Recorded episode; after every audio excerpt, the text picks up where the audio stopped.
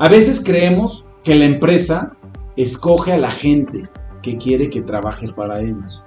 Pero la verdad es la opuesta. La gente pregona escogen dónde quieren trabajar. Mi nombre es Andrés Torres y tengo que advertirte algo. Estás a punto de escuchar los casos de éxito de los gigantes de la construcción. Líderes de esta industria que tenemos tres características en común.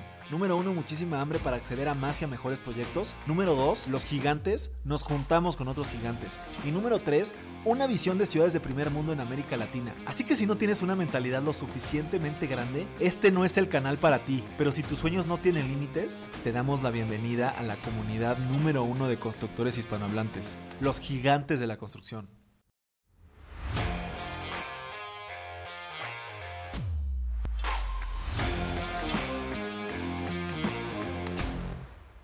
Mis gigantes, bienvenidos a un episodio más de este podcast más importante de construcción hispanohablante.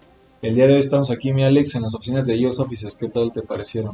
Increíbles, muy bonitas, con mucho espacio, mucha luz y también con una muy buena audiencia. Sí, pues es el primer episodio del podcast que grabamos con, con, más gente, con algo de público, que son los miembros del, club. Les damos otra vez la, bienvenida a todos. Y pues con un invitado de lujo, mi querido Javier, pues antes que nada, muchísimas gracias por, por, estar por acá. Javier es CEO de IOS Offices y pues muchas gracias por tu tiempo, Javier. Gracias, Andrés, Alex, encantado de estar en su programa. Padrísimo. Digo, te, te, platico que la idea del podcast es un poquito ver un poquito el orden cronológico de tu trayectoria profesional, que nos vayas platicando pasado, presente y futuro, cómo ha sido el crecimiento tuyo y de, esta gran empresa, y pues que nos platiques cómo, cómo fue que arrancaste en el sector y cómo fue que arrancaste este proyecto de, de IOS. Pues mira, yo arranqué en el sector de oficinas, de cowork, hace muchos años en el 96. Entonces soy muy longevo en esta industria, inclusive a nivel mundial, a nivel internacional, soy de las personas que más años llevan en esta industria. Acabo de estar en Seattle en GCUC UC, que es una convención que se hace una o dos o tres veces al año, lo hacen en diferentes países, en diferentes ciudades y sí, definitivamente, este, los jugadores con los que yo empecé, pues ahorita es gente que ya tiene 80 años y siguen siendo mis amigos, y ellos eran mis mentores cuando yo tenía 20 años. Entonces, este, así empecé. Empecé con una franquicia que mi familia trajo a México de San Francisco, California, precisamente de este giro en los 90 y ahí trabajé 11 años. O sea, del giro de coworking. Del giro de coworking. Este, y en el 2006 me salí del negocio familiar y viendo qué hacer, así como muchos de ustedes, pues decidí emprender. Y más que decidir emprender, se me fueron presentando tantas oportunidades en el mismo sector hasta que agarré uno. Y así es como abrimos nuestro primer espacio de trabajo en Monterrey, en Campestre, se llama la sucursal.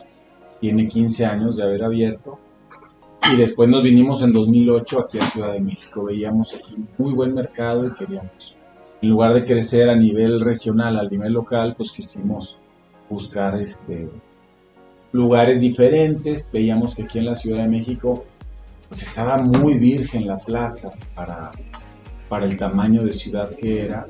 Inclusive yo creo que había más competencia en Monterrey en esa época que en la Ciudad de México.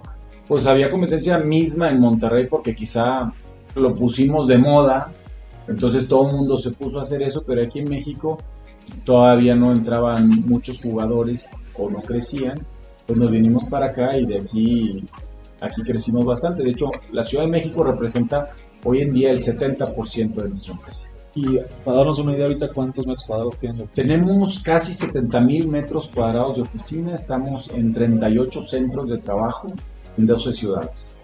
Tengo entendido que este tema del coworking se inició como hub en Europa, ¿no? O sea, no sé exactamente bien, digo, tal vez tú nos puedas aclarar un poquito eso, de tener espacios abiertos donde la gente puede llegar, sentarse, trabajar e irse, ¿no? Por una mínima, por un mínimo costo. Mm, a, la industria le han cambiado el giro y el nombre a lo largo de 40 años. O sea, lo, lo primero que escucho yo es en San Francisco, California, y lo primero que hacíamos era compartir recursos, porque es básicamente la esencia, ¿verdad? Es decir, oye, esta sala de juntas, estamos aquí ahorita en una sala que puede sentar a 20 personas cómodamente, y cualquiera de ustedes puede tener una junta de 20 personas, pero tener la sala para ti todo el mes, todo el año, con amueblada y las, la pantalla y la mesa y el equipo de videoconferencia y el micrófono y todo, para, para ti pues tal vez no es costeable. Entonces así empieza, compartiendo una sala de juntas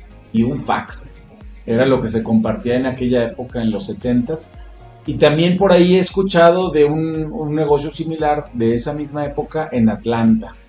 Y con el tiempo va evolucionando. El cowork se inventa y nosotros somos precursores. Nosotros tenemos nuestro cowork desde el 2007, antes de que existiera la palabra cowork antes de que fuera una palabra que se utilizara para esto. Porque lo que pasa con esta industria está bien interesante, fíjate.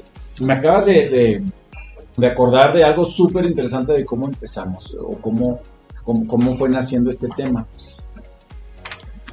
Los business centers, que así les decían en aquella época, rentaban suites, al igual que ahorita, escritorios, lugares para trabajar, áreas privadas, áreas comunes, todo era muy parecido. Y después de que tú rentabas tu despacho, ya no querías estar ahí, ya no necesitabas, te cambiabas de ciudad, entonces te salías. ¿Y qué pasaba? Que te seguía llegando tu correspondencia a tu dirección el estado de cuenta de la tarjeta de crédito, las revistas y muchas otras cosas te seguían llegando ahí, cosas de tu industria, de tu negocio. Entonces tú le dices al, al dueño del cowork, todavía no se llamaban cowork en aquella oye, te van a seguir llegando estas cosas, por favor me las guardas. Ah, sí, yo te las guardo y luego te las ah, Oye, y, y, como nosotros en nuestra industria también contestamos el teléfono, nosotros en Mías tenemos miles de números telefónicos y si tú me hablas, la señorita Paola, que está aquí atrás de nosotros, va a contestar el teléfono y decir, gracias por llamar a la oficina de Alex, le atiende Paola, tenemos todo un sistema tecnológico para contestar el teléfono. Y entonces tú, regresando al ejemplo, oye, ya me voy a ir de aquí, por favor, si alguien me habla, pues tómame el recado. Entonces así empieza como una especie de ya no ocupo estar aquí, pero sigo ocupando el servicio virtual. Claro. Este, Después de un tiempo, porque todo esto va evolucionando, dices, bueno, pues ahora voy a cobrar. Oye, pues si ya tengo a 10, a 20 o a 100 personas pidiéndome que le tome sus mensajes y que les reciba su correspondencia, ah, pues te cobro, ¿verdad? Oye, y además sabes que de vez en cuando quiero ir a hacer la sala de juntas. Ah, claro que sí. Entonces empieza este servicio de oficinas virtuales.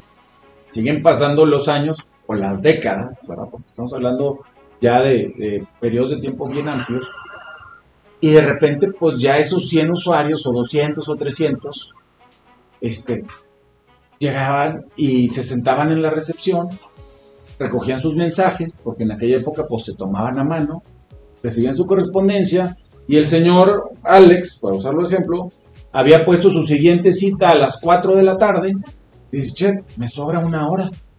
Este, ¿qué hago? No, pues aquí me quedo. Abres el periódico, te pones ahí, pones a platicarte con la señorita de recepción y luego, oiga, me da otro cafecito y de repente pasan los años o las décadas. Y así como Alex, ya había ahí 10 o 20 personas sentadas, ahí amontonadas en la recepción. Entonces empieza malamente, y esa es en la época en la que abre IOS Offices, en 2007, cuando abrimos, los virtuales eran un cáncer, eran un problema que administrar en este tipo de centros de trabajo porque había muchos y no pagaban. Entonces en las cláusulas decían, oye, yo te contesto tu teléfono, yo te recibo tus paquetes y puedes venir a usar la sala juntos de vez en cuando, pero no puedes estar aquí más de un minuto. No puedes venir a servirte café, a platicar, a agarrar el periódico, o sea, agarras tus cosas y te vas. Y yo, yo ahí es donde le dije a mi hermano, dije, oye, hay que hacerle al revés, o sea, vamos a crear un área para que todas esas personas se puedan sentar a trabajar como lo vemos ahorita aquí afuera, pues hay 20 o 30 personas este, y me dice Adrián, me dice, Javier, ¿y cuánto le vamos a cobrar? No tengo idea. Por lo pronto vamos a decirles, bienvenidos, pásenle, aquí se pueden sentar. Y así fue lo que hicimos en aquella época en IOS Office. A los meses estaba lleno ese lugar. Este, y encontramos diferentes planes. Bienvenidos, alguien quiere venir a trabajar a cualquiera de nuestros centros. Tenemos planes de 50 dólares, de 100 dólares, de 200 dólares, dependiendo de las necesidades de cada quien es bien diferente. También en aquella época a mí me tocó, como probablemente a muchos de ustedes ha tocado, a mí me tocó tener juntas en VIPs, en Starbucks. Y si de repente si quieres sacar una copia o quieres hacer una llamada, empieza la licuadora, o de repente están ahí un chorro de señoras que acaban de salir del gimnasio y no te dejan hablar o hasta te da pena porque se oye. Me acuerdo que, que un día, en esa época que abría ellos, fui por un Starbucks a comprar un Starbucks y me encuentro un señor ahí. Y el señor me dice, este café, son dos historias que se me quedaron muy grabadas de esa época. Este café, me dice, no lo compré en este Starbucks. Lo compré en el otro, pero de repente llegó mi hija con sus amigas que se estaban volando las clases y me dio pena que me vea ahí. Entonces me salí y me vine a trabajar acá. Se me quedó muy grabado, o sea, porque pues un Starbucks no es un lugar para trabajar. Puedes trabajar de vez en cuando y ciertas funciones, pero no todas.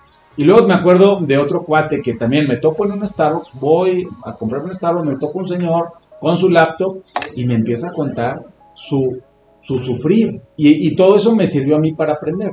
Me dice, no, cada vez que voy al baño, guardo mi laptop, la desconecto, ¿verdad? La guardo en mi mochila, me meto al baño y salgo y la tengo que volver a abrir y a veces ya me ganaron el lugar. Este, y, y me dice, no sabes lo que me pasó ayer. ¿Qué te pasó? No, pues estoy comprando unas muestras, este, pedí la orden de compra, me, me dicen este, que necesitamos la firma escaneada, entonces me fui a no sé qué papelería, guardé mis cosas, ahora me voy a la papelería, lo mando por fax todavía en aquella época o le hacen el escáner, no me acuerdo. Me dice, me regreso y sigo trabajando aquí y me hablan de Minnesota y me dicen, oye, ¿vas a querer o no el producto? Yo, pues ya te mandé la orden. No, pues no nos ha llegado. Pues otra vez, guardo la laptop, voy a que me hagan eh, eh, el, escaneo. Porque en aquella época los faxes tenían una especie de código que le daba validez al documento. Entonces un fax firmado era un documento válido. Y así como esas, este, pues era normal. ¿Qué pasa en iOS Offices? Pues en iOS Offices aquí llega FedEx todos los días. Aquí hay internet de alta velocidad, una red segura en donde no te roban tus datos. Hay salas de juntas si quieres tener un evento como este, hay áreas comunes, hay un mixólogo. O sea, es un lugar en donde puedes trabajar. No nada más en donde puedes trabajar tú solo con tus audífonos en tu laptop. También puedes hacer eso. Pero puedes estar en una oficina, puedes sacar unas copias. Es un lugar hecho para eso. Entonces ya me, me mezclé un poquito mi historia con la historia del cowork, pero más o menos por ahí va. ¿Cuándo tienes algo? 48.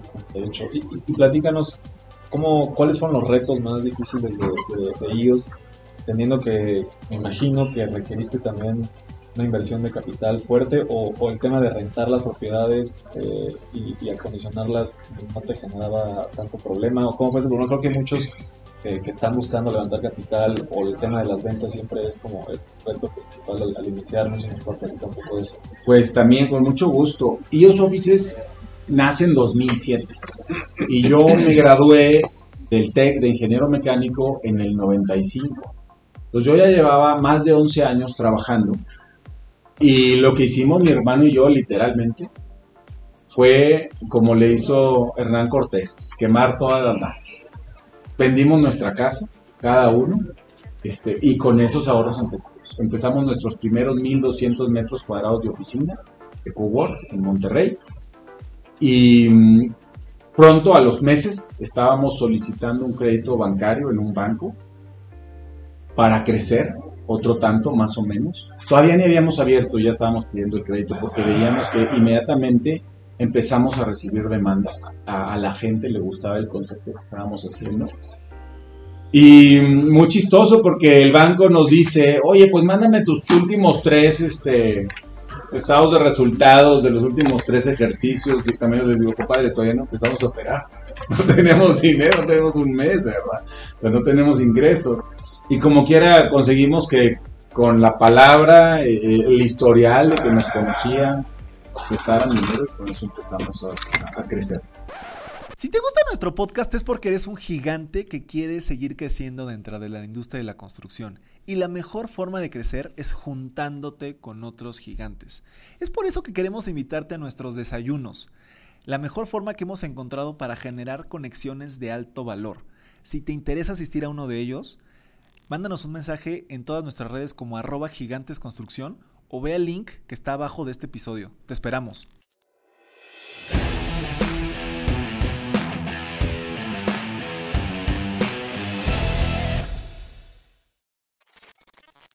El esquema de iOS Offices O es... sea, somos una empresa completamente o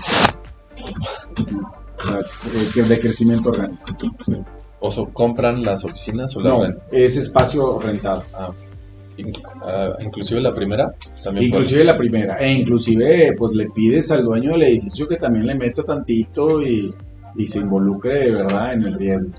Fíjate que yo tengo un cuate que vive en Manzanillo y invertí en un proyecto que hizo así de, de coworking en Manzanillo y es el único coworking en Manzanillo, ¿no? Y él me decía, no, ya ahorita quiero empezar otro en Colina porque quiero ser el, el coworking más importante del estado, ¿no? Y él me decía, es que el problema es que mucha gente también está en Guadalajara y entonces necesito tener un convenio con alguien en Guadalajara para poderlos ofrecer Guadalajara, Colina y Manzanillo porque la gente de Guadalajara viene mucho, etcétera, etcétera, ¿no?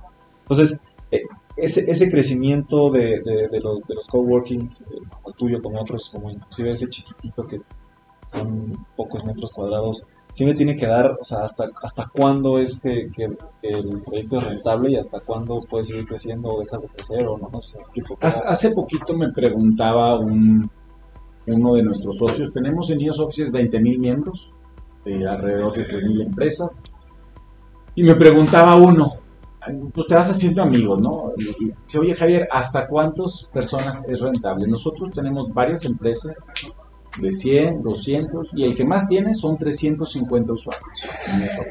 ¿Hasta dónde es rentable? Siempre es rentable.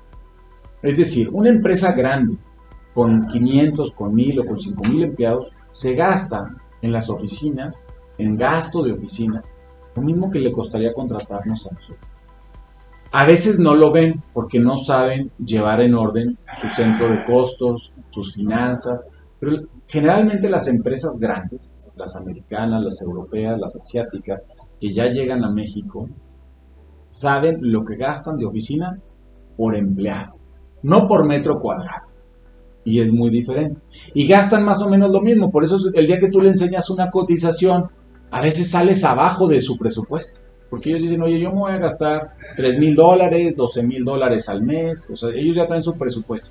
¿Y por qué es eso? Pues, mira, administrar oficinas no es ciencia oculta.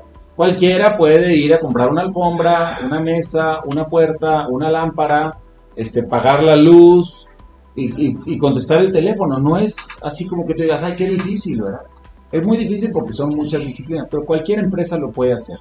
La diferencia es que a nosotros nos sale mejor, nos sale más barato y nos sale bien a la primera vez y lo hacemos rápido pues, porque lo hemos hecho miles de veces.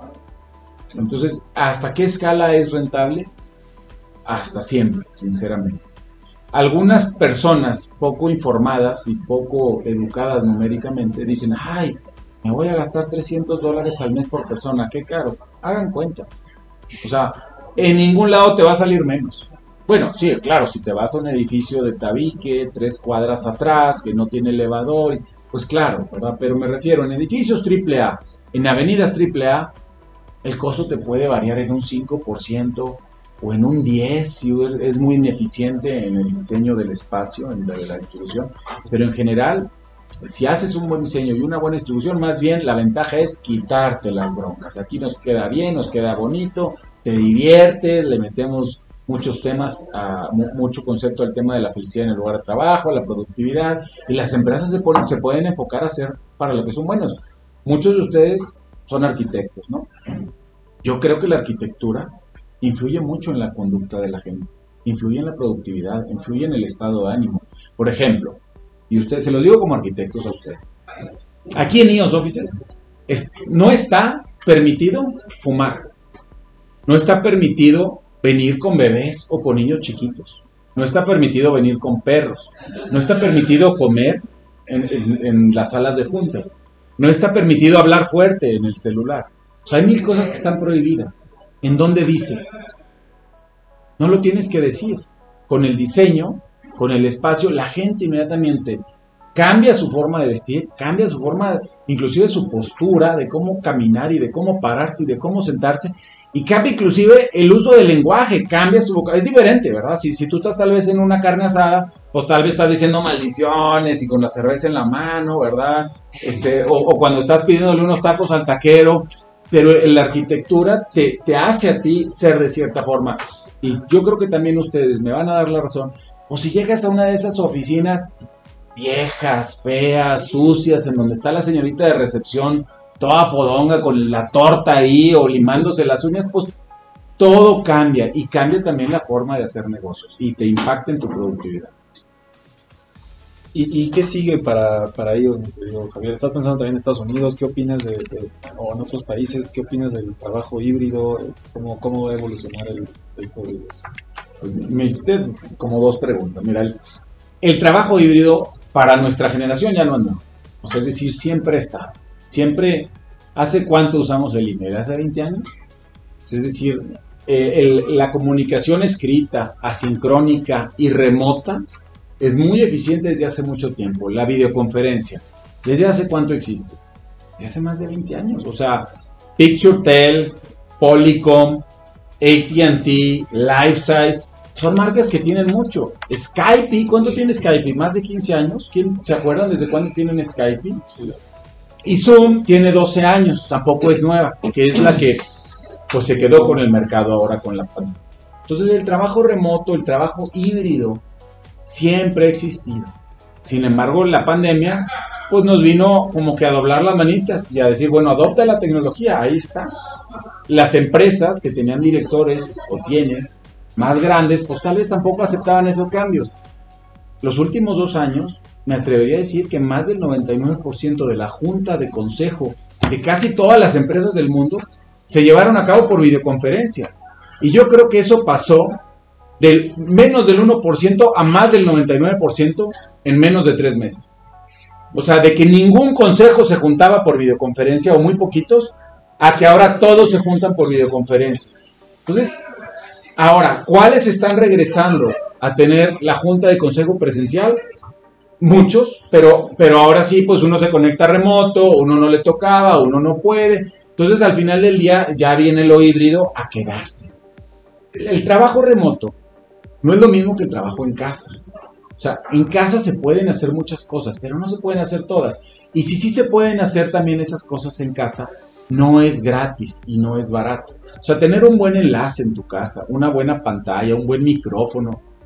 Tú lo has vivido, ¿verdad? No sé cuánto te costaron estos micrófonos. Y ahorita que empezamos me dijiste, es que siempre batallamos con el audio. O sea, para poder tener un buen trabajo remoto se necesita buena tecnología, necesitas un espacio en donde no te estén haciendo ruido, en donde no esté pasando la mascota, el cónyuge, el hijo, el mensajero, la muchacha, en donde puedas trabajar. Entonces, el trabajo remoto se queda, definitivamente. Este, el trabajo en casa se queda. Antes decían que el 2% del trabajo se hacía desde casa.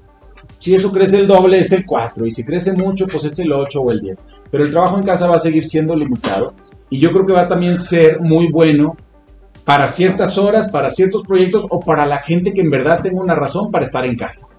O sea, alguna otra actividad profesional o mamás o cosas eh, muy específicas. Pero en general, hoy estaba leyendo una nota de Elon Musk, no sé si ya la leyeron, en donde dice Elon Musk, se acabó y, pone entre comillas, pretender trabajar en casa. El que quiera, el que quiera trabajar desde casa, así dice su, su nota de hoy. El que quiera trabajar desde casa puede trabajar en casa siempre y cuando haya cumplido con 40 horas de la oficina, eh, eh, eh, de trabajo en oficina. O sea, como quien dice, no hay trabajo en casa. O sea, 40 horas es toda la semana, 5 horas, ¿verdad? 8 horas por 5 días son 40 horas. O sea, ¿perdón? Sí, o sea, eh, es decir, este, aquí no aceptamos eso y, y se han estado tardando algunas compañías en expresar lo importante que es la colaboración también presencial. Entonces lo híbrido viene para quedarse, vamos a seguir teniendo muchas llamadas, videollamadas, mails y WhatsApps, este, y, pero casi siempre va a ser desde un lugar que te lo permita hacerlo bien. Estoy seguro que yo puedo irme a sentar a un Starbucks y estarme ahí una hora o dos sacando chamba, pero nunca podría tener esto si yo estuviera sentado en el Starbucks o en mi casa. Claro. Pues, pues muchas gracias, Javier. ¿Y en el tema de otros países estás pensando o, o ahorita solo?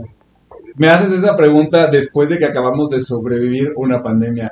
Y, lo digo así por, porque imagínate qué haces si fue un super reto hace dos años, Andrea, que está aquí presente, no me dejará mentir, si de repente a lo que tú te dedicas se vuelve medio que prohibido. no voy a decir ilegal, pero sí, oye, pues está prohibido ir a trabajar a la oficina, todo el mundo tra- trabajar desde casa. Entonces fueron dos años muy retadores.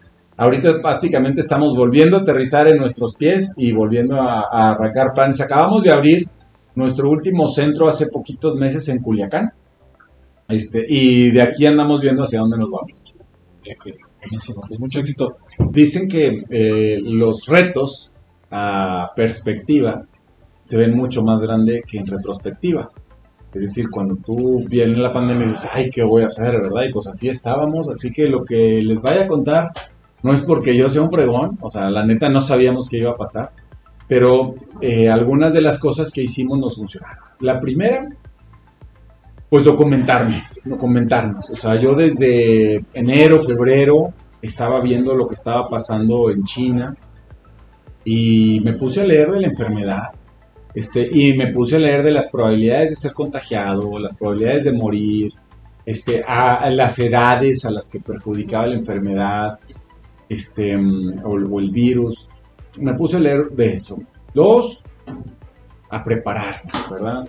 ¿Qué hicimos? Oye, pues una, aquí en México ni sabíamos si iba a llegar o no, todavía nadie sabía qué estaba pasando, la verdad, aquí andábamos pasándonosla muy bien. Entonces, ¿qué hicimos? Hicimos una campaña que se llama Cuida tu salud.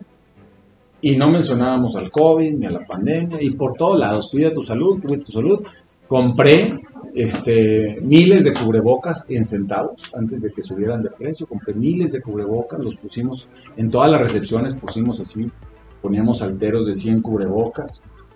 Este, compramos 6000 botes de gel antibacterial, como ese que ven ahí atrás, antes de que subiera el precio del alcohol, este, porque pues, veíamos que esas eran las medidas. Y mm, tercero, saber más o menos, porque no sabíamos, pero yo sí le dije a mi gente, oigan, esto es un maratón y todavía ni empieza, o sea, porque ya empezaba a panicarse la gente por ahí de marzo, ¿verdad? Ya estaban todos, y aquí en la empresa no era la excepción. O sea, mm, había, nosotros somos 200 colaboradores y había más de uno, ¿verdad? Que no, ¿verdad? Es, me va a matar a mí y a mi familia. Entonces había gente muy histérica, no sé si alguno de los presentes, no lo digo en mal plan, pero había gente muy, muy apanicada por el, por el virus y gente muy aversa a seguir viniendo a trabajar. Este, entonces, dice, a ver, falta un montón. Cuatro, esperar a que la autoridad fijara una postura, porque nuestra autoridad no decía nada y no decía nada claro. O sea, en Estados Unidos se tardaron y empezaron a decir lo que estaba permitido y prohibido, y también empezaron a decir con cuánta lana le vamos a caer, pues para que no se detenga la economía de nuestro país. Pero en México no decíamos nada. O sea, yo todavía me acuerdo oír cantinfleando, por usar el término, a nuestro secretario o no sé quién, este, diciendo que si sí vas a ir a trabajar, que si no vas a ir a trabajar, que si te van a correr, que si te tienen que indemnizar, que si no te tienen que indemnizar y empiezas a oír que si la autoridad nos declara en estado de emergencia, entonces la autoridad tiene que empezar a pagar los sueldos de las personas que se quedan sin trabajo, entonces no se atreven a decir eso y no lo dicen nunca porque entonces eh, la cartera de- de nuestras finanzas públicas se hubiera sido dañada enormemente, este, pero tampoco se atreven a decir este, que no vayas bien. Y al final del día estuvimos muy atentos. Cuando finalmente escriben en el diario oficial de la federación que todas las empresas no esenciales tienen que dejar de operar, nosotros vemos que nosotros, por cinco o seis de los puntos que venían en el diario oficial de la federación, somos una empresa esencial. O sea, tenemos el número de contacto principal de miles de empresas, un palomita, tenemos la dirección fiscal, comercial de miles de empresas, palomita, atendemos a empresas en el sector salud, o sea, aquí en mis offices están laboratorios, farmacias, hospitales, médicos, entonces tenemos, ellos nunca dejaron de venir, el día que menos tuvimos gente aquí en la oficina, tuvimos a más de 3.000 personas en todo el país, de, de- de ser lo normal que vengan 20, 25 mil, el día que menos tuvimos, tuvimos casi 4.000 personas, entonces pues no podíamos dejar de operar. No cerramos ni un día. Muchos de nuestros competidores tomaron la decisión de cerrar un mes, dos meses. Nosotros no cerramos un solo día. Y la más importante, ya no sé en qué punto iba, la más importante de todas, sinceramente, era estar de buenas.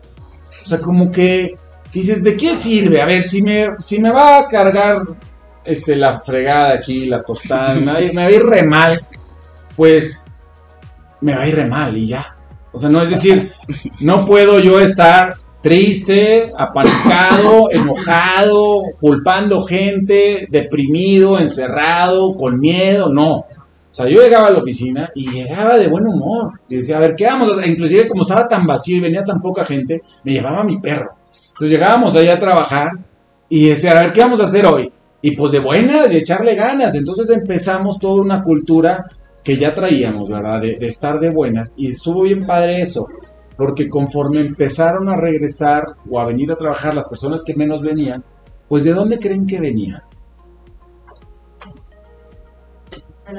Venían de sus casas y del pánico y, y- y venían enojados y hartos. Entonces llegaban aquí y todo era divertido. Entonces empezamos a hacer que cada vez quisieran venir más y nos lo agradecían. Decían, oye, wow, ¿qué onda aquí? O sea, aquí no hay COVID. No, pues sí hay, ¿verdad? Pero pues te da igual si estás de buenas o si estás de malas. O sea, entonces este, no, no tenemos nada que hacer. Obviamente tomamos, como les decía, todas las medidas de distanciamiento social y sanitizábamos todas nuestras salas cada rato, sanitizábamos todas las oficinas todos los días, compramos unas de esas pistolas así que le echaban así como y le compramos unos trajes de esos completos. Es que al principio no sabíamos qué iba a pasar, entonces toda nuestra gente traía esos trajes Tyvek blancos, ¿verdad? Todo la- toda la gente así venía a trabajar, o sea, pues, NASA. pues, así, o sea, no sabíamos exactamente qué era.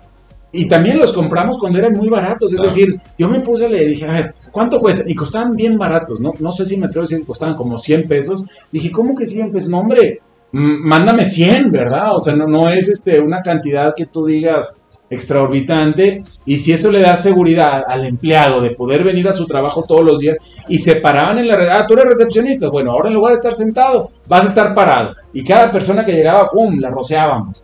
¿Verdad? O sea, este... Y, teníamos las cosas estas de los zapatos. Entonces, más o menos eso hicimos durante la pandemia. Sobre todo al principio y le fuimos ahí moviendo. Yo disfruto mi trabajo. Mi trabajo es bien variado.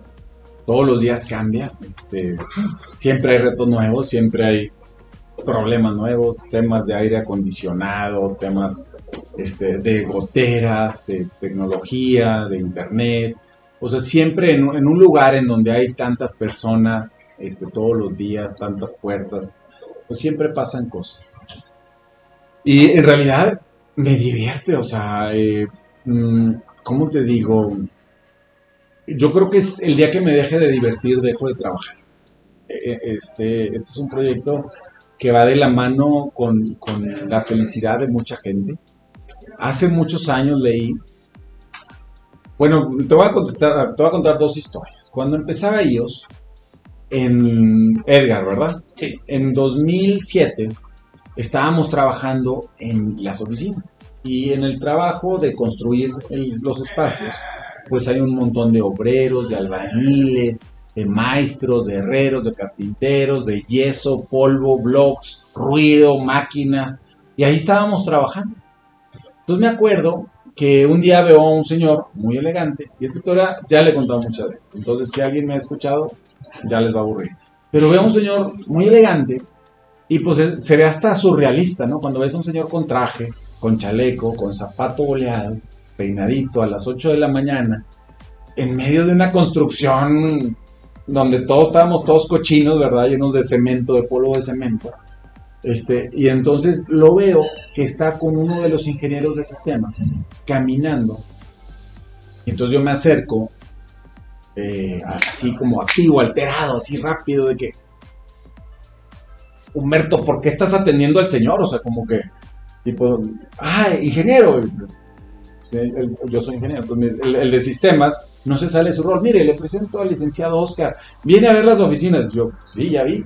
Pero ¿por qué lo estás atendiendo tú, verdad? O sea, tú, tú eres de, eh, de sistemas. Ay, es que mire, mis compañeras están todas ocupadas. Entonces me voy. Y sí, efectivamente veo a las tres niñas que teníamos en el área de ventas y estaban las tres ocupadas. Entonces me regreso y veo a otra chava y un asistente y digo, híjole, voy a atenderlo, por favor. Ya se va ahí a hacerle segundas al ingeniero de sistemas y luego al ratito ya llegó una de las vendedoras y ya. Este, y ya van. Al día siguiente llego otra vez en la mañana Otra vez. y ahí estaba el mismo señor otra vez. Pero cuando subo por la escalera, porque no había elevadores, llego al piso y lo veo al señor en cunclillas, medio hincado, recargado en un blog, firmando un cheque. Y no, pues yo casi yo. O sea, decía, wow, o sea, como que pues, lo, concretando una venta, ¿no? Entonces me acerco, este, más que contento, me acerco así como que, ¿estás tonto o qué? O sea, digo, no, no quiero que se oiga así, pero sorprendido por su forma de toma de decisiones, o sea, me acerco y le digo, ayer, ¿por qué nos estás rentando? O sea, yo quiero saber en qué estás pensando que nos estás firmando un cheque de 80 mil pesos, ¿verdad? Para, para rentar aquí una oficina en medio de todo este ruido. Y me dice, me, me dice, me cuenta toda su historia, que me gusta mucho. Me dice, ayer en la mañana estaba desayunando en mi casa y vi un reportaje de ustedes en el periódico. Y sí, me acuerdo que unos días antes se apareció un reportero, nos tomó una foto, ahí tengo la foto con el casco en la construcción. Y dice, y dije, ah, pues voy, dice, yo, yo ese día iba a ir a firmar mi contrato a tal edificio. Dije, pero pues voy a ir a verlos. Entonces me, me paré aquí y dice, y me atendió primero un muchacho alto, un chavo este de sistema. Luego me atendí, luego me acuerdo que te saludé a ti, me dice. Y luego una señorita, y luego ya finalmente me atendió Sandra, la que estaba con la que estaba ahí firmando el cheque. Me dice, y todos me atendieron bien bonito. Y, y- y eso es lo que yo estoy buscando. Y desde entonces, desde el principio, empezamos a darnos cuenta lo importante que era el servicio. A los pocos meses, el valor número uno de nuestra empresa y a la fecha es sonreír. Está muy raro ese valor, porque pues somos una empresa de cowork, ¿verdad? Pero el valor más importante de nuestra empresa es sonreír. Y, lo fuimos aprendiendo porque esas historias se repetían una y otra vez. Varios, y, y siempre se ha estado reforzando todo ese concepto. Y me acuerdo, en 2012 sale uno de los libros más recomendados por los líderes del mundo, que se llama Sapiens, de Yuval Noah Harari. Y leyendo el libro, leo que por primera vez en la historia de la humanidad, en 2012, son más las muertes por suicidio que las muertes acumuladas por guerras, crimen y violencia familiar juntas. O sea que se murieron ese año 850 mil personas suicidadas en el mundo. Yo dije, a ver, ¿qué está pasando? O sea, es la primera vez que ya como planeta, como humanidad, oye, pues antes se morían de pestes o se morían de, de otras cosas, se morían de hambre, se morían de muchas cosas. Y resulta que hoy en día, como ya no tenemos de qué morirnos, pues nos quitamos la vida con nuestra propia mano. Eh, y se me hizo tan este, fuerte eso que yo dije, a ver, ¿en dónde pasa la gente la mayor parte de su vida? Y la gente pasamos la mayor parte de nuestra vida, y lo pueden buscar en cualquier estudio, pasamos más de la mitad de nuestra vida trabajando. Más que en la escuela, más que comiendo, más que de vacaciones, más que transportándonos, y más que el tiempo que pasamos despiertos en nuestro hogar, y más que el tiempo que pasamos dormidos, lo pasamos en nuestro trabajo. Entonces, en la mejor oportunidad y la mayor oportunidad que tiene un ser humano en ser feliz es en su trabajo, no en sus hobbies.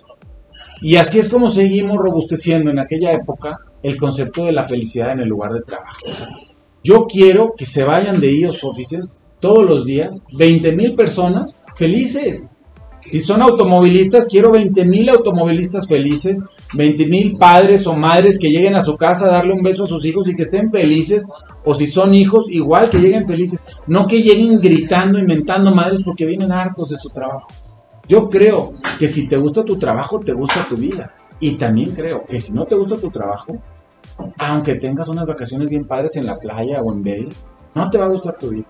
Yo creo que retos hay todos los días. Este, yo, yo creo que el reto más grande es mantener siempre la calidad y el entusiasmo de uno y del equipo. Porque pues simplemente van cambiando, ¿verdad? Pero al final del día lo que, lo que nos saca adelante es la cultura. Obviamente al principio teníamos retos desde cómo capacitar gente, cómo definir la estrategia del negocio. Y hoy en día, pues imagínate, el reto de la pandemia, Pero al final del día, lo que nos saca adelante es la pasión de la gente que aquí trabaja y la cultura de la empresa. ¿Quieres ser parte de los gigantes y participar en un episodio del podcast? Te invito a unirte al Club de Gigantes, la red de negocios más innovadora de la industria de la construcción, donde tendremos sesiones privadas con líderes de la industria y buscaremos asociarnos entre los miembros de la comunidad para acceder a más y a mejores proyectos. Te dejo la información completa en la descripción de este episodio o ve a nuestro perfil de Instagram y encuentra más información por allá. Prácticamente toda la industria en México, o todos los medianos o grandes, están en números rojos. Entonces es una pregunta muy, muy buena, muy padre. Este, lo- el jugador más grande del mundo, WeWork, bueno, no es el más grande, el más grande es Redos. WeWork nunca ha sido rentable, tiene más de 10 años de existir, ¿no? Ha estado cash flow positive, ni siquiera rentable. Este, y esa es la razón, es muy difícil que sea rentable, y esa es la razón por la cual no hay cadenas de compra. O sea, hay muy poquitas cadenas. Eh, la industria no es nueva, tiene 50 años, pero ¿por qué no hay cadenas? Porque nadie logra hacerse rentable o muy pocos lo hemos logrado. Eh, aquí en México hay más de 100 empresas que se dedican a lo mismo. No sé si más de 300. Creo que con la pandemia cerraron como 100. pues Por eso ahorita no lo tengo muy claro. ¿Y por qué no, por qué no crecen esas empresas? Porque no son rentables, precisamente.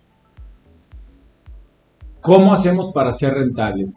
Y te va a sonar bien rara la respuesta. Con calidad. A mí me tocó vivir en Monterrey, vivía, vivo. Me tocó vivir cosas que me hicieron observar. Por ejemplo, y, es una pregunta hasta tonta, ¿verdad? Starbucks es el primer café de este país. O sea, desde antes de que llegara Starbucks, que no podías irte a comprar un café, ¿cuántos cafés había? Miles. Entonces, ¿por qué compramos en Starbucks? ¿Es porque es una marca o es por la calidad? También había en Monterrey muchos supermercados. ¿Y por qué prácticamente cerraron todos? Cerró Gigante, cerró este, Mode, cerró Ascúnaga, cerraron todos cuando llegó HEB. HEB era por la marca y yo creo que no, yo creo que era por la calidad. O sea, si tú logras darle calidad, precio a tu mercado, tu mercado te acaba comparando y te acaba comprando. Entonces yo creo que la calidad es esencial, la calidad es no negociable. En esta industria, muchos de nuestros competidores tienen estadías de sus, de sus miembros de menos de seis meses promedio. Nosotros tenemos estadías de 15 años. Desde que abrimos siguen los mismos y queremos que sigan. ¿Por qué duran menos de meses? Porque no están felices. Eh, las ventas de ellos offices se componen más del 60% por recomendaciones de boca en boca. Si tú analizas la industria, el estándar es menos del 1% de las ventas son por recomendaciones. Nadie recomienda, es como un poquito como las aerolíneas, las odias. Bueno, así pasa en. Todo el mundo odia a su lugar de trabajo. Nosotros hemos logrado que nos amen. Yo creo que con calidad. Gracias. Y, y es bien difícil, o sea, es bien difícil la calidad en las telecomunicaciones, en los sistemas contra incendio, en la atención de la gente de recepción. O sea, por ejemplo, nosotros contestamos cientos de miles de llamadas todos los meses de terceras personas y de terceras empresas. Y monitoreamos cuántas contestamos y cuántas no. Y, y encuestamos todos los meses, Andrea que está aquí, encuestamos todos los meses a miles de personas para saber cómo están y en qué podemos mejorar. ¿Y qué pasa cuando nos dicen en qué podemos mejorar? Pues lo hacemos. O sea, le hablas y le dices, ah, a ver, ¿cómo? Falta, que, que si el baño, que si el clima, que si la luz, claro que sí, cómo no, y tomamos nota y lo atacamos y lo resolvemos. ¿Qué logras cuando uno de tus usuarios se queja y atiendes la queja? Felicidad. Fidelidad. O sea, se quejan gracias por quejarte, porque dicen las estadísticas que más del 70% no se queja. Yo no sé cuántas veces ustedes, yo ayer fui a, a- al cine, pedí un frappé, me costó 67 pesos mi frappé, y le di un trago y estaba horrible y no me lo tomé. ¿Tú crees que fui y les dije? No te quejas. Entonces la gente no se queja, imagínate, bueno, y si voy y me quejo, ¿tú crees que van a hacer caso tampoco? Y no saben cuántas ventas están dejando ellos sobre la mesa por no tener un producto de calidad. ¿Cuál es el promedio de estadía de ellos? Es, es imposible, literalmente imposible de medir, Porque como nuestra empresa, más del 50% no existía hace 5 años, pues ¿cómo lo mides?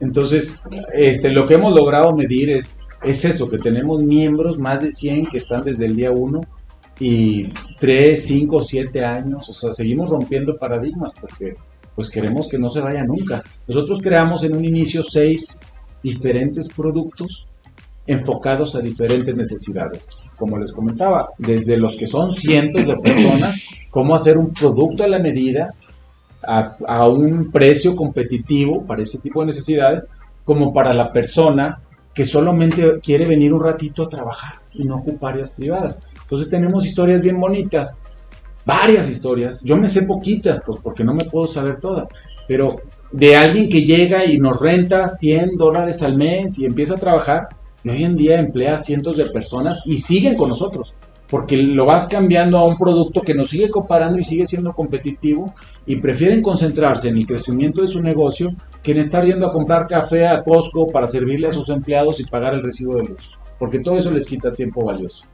Hoy sería una oportunidad que se están dejando ir varias oficinas en, corporaciones grandes. ¿Tú lo ves como oportunidad eso? De ofrecerles a ellos el servicio que ustedes tienen. Sí y no. Eh, es bien difícil ayudar al que no se quiere dejar ayudar. Este, la gente está así porque quiere estar así. O sea, nuevamente, ¿por qué no usábamos las videoconferencias antes? Yo tengo, ahorita los invito a conocer, tenemos 40 salas de videoconferencia de alta calidad, de alta definición. Nuestras salas de con- videoconferencia nos cuestan montarlas 50 mil dólares cada una de ellas, que no es un costo tan excesivo porque hay unas todavía más de telepresencia que son más caras. ¿Sabes quién las usaba antes? Nadie. Por más que yo le decía, oye, es que vas a entrevistar a un candidato, entrevístalo por video, ya si te gusta, pues ya le dices que viaje. Pero las empresas se gastan y se gastaban cientos de miles de pesos en viajes y hoteles y restaurantes y aviones para reuniones de media hora o de una hora o de dos horas que ok, está padre, el cara a cara de vez en cuando se ocupa para los momentos más, más importantes, pero probablemente un porcentaje del trabajo lo puedes hacer de manera remota. Entonces la gente nos tardamos en aceptar los cambios, las empresas se tardan. A mí me decía un director que me topé aquí en un evento hace unos 5 o 6 años, me decía, "Mande-", yo le estaba platicando lo que yo hacía y me dice así, mandé a mi secretario a revisar cuántos escritorios estaban ocupados y cuántos estaban vacíos. De 5.000 empleados. Más del 60% estaba desocupado en ese momento. O sea, las empresas están pagando renta por cosas que no necesitan y que no usan. Entonces, finalmente la pandemia viene a pasar eso que dices tú. Oye, pues si antes tenía tres pisos, pues quizá ya nomás ocupo uno. Y lo demás, pues ahí que compartan el escritorio, o a veces van a estar en la casa, o a veces van a estar viajando, o a veces van a estar trabajando en un Starbucks, o a veces van a estar en un IOS, etcétera. Entonces, la- las empresas que quieren cambiar, definitivamente van a adaptar modelos que les sirven para la productividad y para que su gente también esté feliz. O sea, hoy en día un empleador que diga, no, tú tienes que venir aquí y esto y lo otro y tu horario, pues va a perder competitividad laboral también, porque mucha gente va a decir, oye, a ver, compadre, yo voy a la oficina, pero déjame el viernes no ir, o déjame, este, cuando se me ofrezca un día irme de viaje, pues también desde allá trabajo. La- las empresas también van a ser un poquito más flexibles. ¿Cuál es la diferencia? Porque como no me giro, no lo domino, entre eso y un hospital. O sea, porque digo, comparten equipos médicos, comparten un quirófano, que no es parecido a un hospital, o sea, el doctor renta su consultorio y, y luego ya renta el quirófano el día que tiene la operación, o sea, ¿cómo- ¿cuál es la diferencia de un hospital contra un cowork? Creo que en el giro en el que estamos, estamos bien. ¿Cuál es nuestro giro? Los mejores edificios, o sea, edificios AAA, los mejores desarrollos y la clientela más exigente. O sea, nosotros buscamos, cuando llega un miembro a nuestra comunidad y nos empieza a criticar el café, la música, las servilletas, la taza, ese es el que queremos. Ese es el que queremos. Este, ese es el que va a exigir y ese es el que va a valorar lo que tú le brindas. Y algo también bien bonito, en ningún otro lado va a estar feliz. O sea, si aquí no lo podemos ser feliz, pues en ningún otro lado va a estar feliz. Isaac, ahí, doctor. Sí, e- e- es, en serio. O sea, por ejemplo, Nestlé. Llega Nestlé y nos hace unas auditorías tremendas. Me pide eh, mi payroll, la nómina, y luego le habla random a, a nuestra gente y les empieza a hacer preguntas y luego los entrevista cara a cara. Y luego llega Schlumberger y Schlumberger este, se- los ves a los tipos midiendo los pasos y los metros y contando pasos de su puerta de su oficina a la puerta de la escalera de emergencia. Y luego llega este, otra empresa transnacional y se mete al cuarto de telecomunicaciones, el de sistemas y el director general y el de finanzas y el de recursos humanos que vienen a tomar lección. Y nomás dice, hey Bob, this is way better than we have, than, what we have back home. O sea, como que aquí está mucho más segura nuestra red que la tecnología que ellos tienen en sus oficinas en Phoenix. Entonces, eh, al cliente más exigente es al que nos gusta. Llega este, una embajada y, y se asoma por la ventana y dice, sí, sí, sí, podríamos poner uno de esas tipo catres, ¿verdad? Para que se avienten por la ventana en caso de un incendio o algo así. Entonces, cada quien trae diferentes conceptos de, este, de lo que es calidad, exigencia o seguridad. Nos hacen pruebas de ancho de banda, nos tratan de hackear la red. Cada quien hace diferentes cosas y, y entre más exigen, mejor va. Ese es al que queremos, al que lo sabe valorar, no al que piensa que con el wifi del Starbucks va a estar a todo. Las empresas están buscando espacios híbridos para trabajar. O sea, definitivamente sienten que necesitan un cambio. Me pasó desde antes de la pandemia. Varias empresas, de esas empresas grandes y viejas, mexicanas grandes, decían, oye, que tienen esas oficinas, no sé si les ha tocado, ¿verdad? Feas, horribles, en donde el director tiene un espacio padrísimo con un baño y una sala de juntas. Entonces esas empresas han batallado para modernizarse y para actualizarse y, y para volverse competitivos desde el punto de vista laboral. O sea, a veces creemos que la empresa escoge a la gente que quiere que trabaje para ellos. Pero la verdad es la opuesta. La gente fregona escoge dónde quiere trabajar. O sea, es decir, si yo lle- llego contigo y digo, oye, te ofrezco trabajo en Bangladesh, te vas a ir para allá. ¿Por cuánta lana? ¿Verdad? Oye, está bien padre Bangladesh. Pues no, yo, yo aquí estoy bien. Sea, entonces tú escoges. Nosotros escogemos, ¿verdad? Hasta cierto punto a qué distancia queremos trabajar de nuestra casa. Si me bajo del carro y me estaciono y me empiezan a chiflar los señores y en la noche me da miedo, pues igual ya no voy a querer trabajar ahí. Entonces hay cosas que son importantes y no negociables. Entonces las empresas compiten por talento. Y para que el mejor talento quiera estar contigo, hay que darle condiciones padres. Entonces llegan esas empresas antiguas y pues no se te antoja. Y te das cuenta que el piso de mero arriba no lo usan porque como el techo tiene goteras, la solución fue irse al piso de abajo, ¿verdad? Entonces tienen todo un piso vacío ahí para las goteras. O sea, son, son ondas que quieren cambiar. Entonces nos buscan estas empresas y nos buscan desde antes de la pandemia. A ver, quiero cambiar mi cultura. Y entonces ahora sí, el director en un cubículo, en una oficina, bien padre. Pues a poco aquí no está bien padre, bien padre, pero ya no es su, su, sus 100 metros cuadrados para él solo, que aparte nunca va a la oficina, porque se la pasa de viaje. Entonces, ya le das su espacio bien padre, mm, cambias a los colaboradores y viven todo ese cambio de cultura y les ayudas a ser más productivos. Cuando yo me gradué del TEC, pensé que no había aprendido nada. Y me, y me quejaba, dije, oye, no aprendí nada. Este, pero después, con el tiempo, me fui dando cuenta que sí aprendí. Porque como ingeniero mecánico administrador, pues llevas algunas materias de contabilidad. Y pues de repente tuve que aprender a leer los estados financieros. Y, este, y pues sí, llevábamos dos contas. Y luego tienes que aprender temas de recursos humanos. También llevamos dos o tres materias de recursos humanos en la escuela. Llevé dos o tres materias de finanzas, este, me acuerdo. Entonces también aprendí, llevé dos o tres materias de emprendimiento, o quizá una, ¿verdad? Ya, ya estoy revolviendo. Este, llevé varias materias de, de dibujo, entonces me la paso viendo planos y les entiendes a los planos y le puedes decir no. Y luego llevas, llevas clases de, estru- de estructuras como ingeniero mecánico. Y pues, a ver, entonces también te ayuda para entender qué es un PTR y que si la viga y que si vamos a agujerar para poner una escalera. Luego llevamos clases también de electricidad. Y para los que les ha tocado, interpretar el recibo eléctrico en México es toda una materia, todo un semestre, es bien difícil. Nuestro recibo de eléctrico es, o sea, las formas en las que la CFE nos tarifa es complejísimo. Entonces, para entenderle, pues imagínate, la CFE es una empresa en la que entre más consumen, más caro te vende. O sea, perdóname, pero ¿en qué industria puedes hacer eso, no? Al revés, en lugar de darte precio por volumen, te, te incrementan el precio entre más consumes. ¿Por qué? Pues porque teníamos una empresa muy poco competitiva que lo que no quería era venderte porque entre más le comprabas, más perdía. Que por cierto, gracias que no pasó la reforma eléctrica porque queríamos volver a esa época, ¿verdad?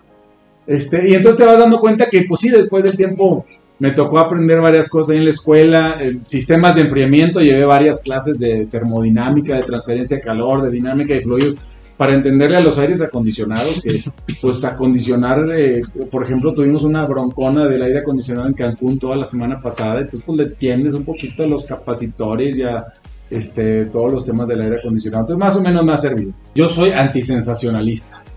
O sea, cualquier cosa que sea sensacionalista, yo ya de entrada soy como escéptico. Por ejemplo, también me ayudó cuando empezó la pandemia. Este, ay, mi hermano, no, ya no voy a ir a la... a- a- a- no, se encerró con su familia meses. Entonces dice, oye, un chorro, compadre. O sea, ¿cuánto tiempo más? No, hombre, a los dos tres meses me andaban viajando. No puedes estar pensando en que vas a, a quedarte aislado del mundo durante, no, o indefinidamente, no salir ni a, ni a la calle ni a la esquina. Entonces, cuando veo esos fenómenos de las barberías o, del cowork, y, es lo que decía Alberto, ¿por qué no son rentables? Y es porque nada más se van por lo que alcanzan a ver. ¿Qué hacemos en ellos a veces? A mí se me quedó muy grabado una frase de Henry Ford que dice, no te preocupes por aquel competidor que te está volteando a ver todo el día y te está copiando todo lo que haces, porque me identifico y nos pasa todo el tiempo. Dice, preocúpate por aquel que simplemente está enfocado en ser mejor a sí mismo cada día. Entonces, para nosotros, voltear a ver hacia adentro, nuevamente, las encuestas, lo que dicen los socios, sus necesidades, es tratar de, de estar haciendo pruebas, de equivocarnos, de poner una tiendita, oye, no jala, la quitamos, de, de poner una barra, oye, jala, bueno, pues vamos a poner más barras. Este, o sea, de estar experimentando y de estar escuchándolos y de estar viendo sus necesidades y estar inventando y haciendo cosas que veamos que se van quedando. Eh, no, no copiamos, no nos gusta, de que, ay, mira lo que está haciendo el otro, vamos a hacerlo. ¿Por qué lo hacen? ¿Para qué lo hacen? A nosotros nos han copiado un montón de cosas y luego lo dejan de hacer porque tal vez no, no entienden lo que estamos haciendo, nomás se dejan llevar por lo que está encima, lo que está arriba. Entonces, este, yo seguiría así, enfocado en, en escuchar al mercado, en ver qué necesidades hay. Por ejemplo, me decían, oye Javier, tú puedes ahorita operar edificios de terceros. Pues si quiere el cuate, pero que yo vaya y le esté convenciendo, no, mira, pues no, o sea, si alguien me dice, oye, queremos que, mi oficina voy a correr al office manager, voy a correr a todo su equipo porque tiene un equipo de 20 personas que administran la oficina. ¿Cuánto me correrías tú por administrármela? Ah, con mucho gusto. Pero es bien diferente ese approach a empezarlo a buscar proactivamente con gente que ni siquiera entiende los beneficios de un lugar para trabajar feliz y productivo como lo que hacemos nosotros. Cuando llega WeWork a México hace no sé cuánto, unos 5 años, pues sí había colaboradores que se quejaban, dicen, no, es que WeWork, no sé qué. WeWork aquí en México siempre ha vendido este abajo de costo. Es la razón por la cual son una empresa quebrada desde hace pues, 10 años. No sé, ¿alguien los sigue a ellos? No. Los ve. No sé, es una empresa que hace lo mismo que nosotros, sin embargo, pues es bajo ese concepto de Silicon Valley de, de perder dinero durante décadas hasta que a ver si algún día les funciona. Entonces, sus inversionistas se han estado hartando, se han estado peleando, corrieron al director general, o sea, han pasado por todo una, fundador, por- por- por- han pasado por mil cosas.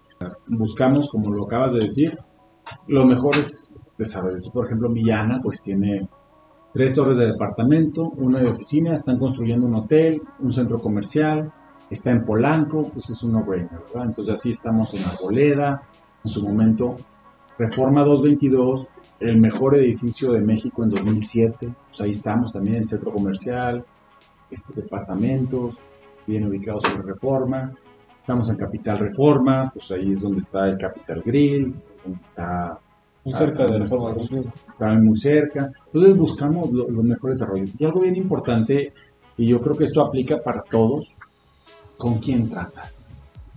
¿Quién tratas? Porque, pues, son relaciones de muy largo plazo, tenemos 15 años con algunos de ellos, y pues tiene que ser como un matrimonio. ¿no? Si ves que te da mala espina, o que es dinero mal habido, o lo que sea, pues mejor no. Bueno, pues Javier, pues ahora sí que eh, de parte de todos los miembros de- del Club de Gigantes, un servidor de Alex, decirte que ya lo eras, pero el día de hoy te queremos nombrar un gigante de la construcción. Muchas gracias por, por tu tiempo y por compartirnos hoy tu experiencia. Si alguien te quisiera buscar o le haya interesado de lo que platicamos, ¿dónde te puede encontrar o dónde es la forma más fácil de hacer contigo? Andrés, Alex, nuevamente gracias. Padrísimo conocerlos a todos. En cualquier red social me encuentra como Javier García Isa, LinkedIn, Gmail, este, Instagram, Facebook, Twitter, Skype. Skype. Alex, ¿a ti no te podemos buscar? En Alex Iris, eh, Iris las dos con Y en Instagram y Alzama Acabados en TikTok y en Instagram también. De lujo, pues a mí me pueden encontrar como Inc. Andrés Torres en todas las redes y nos vemos muy pronto con un episodio nuevo.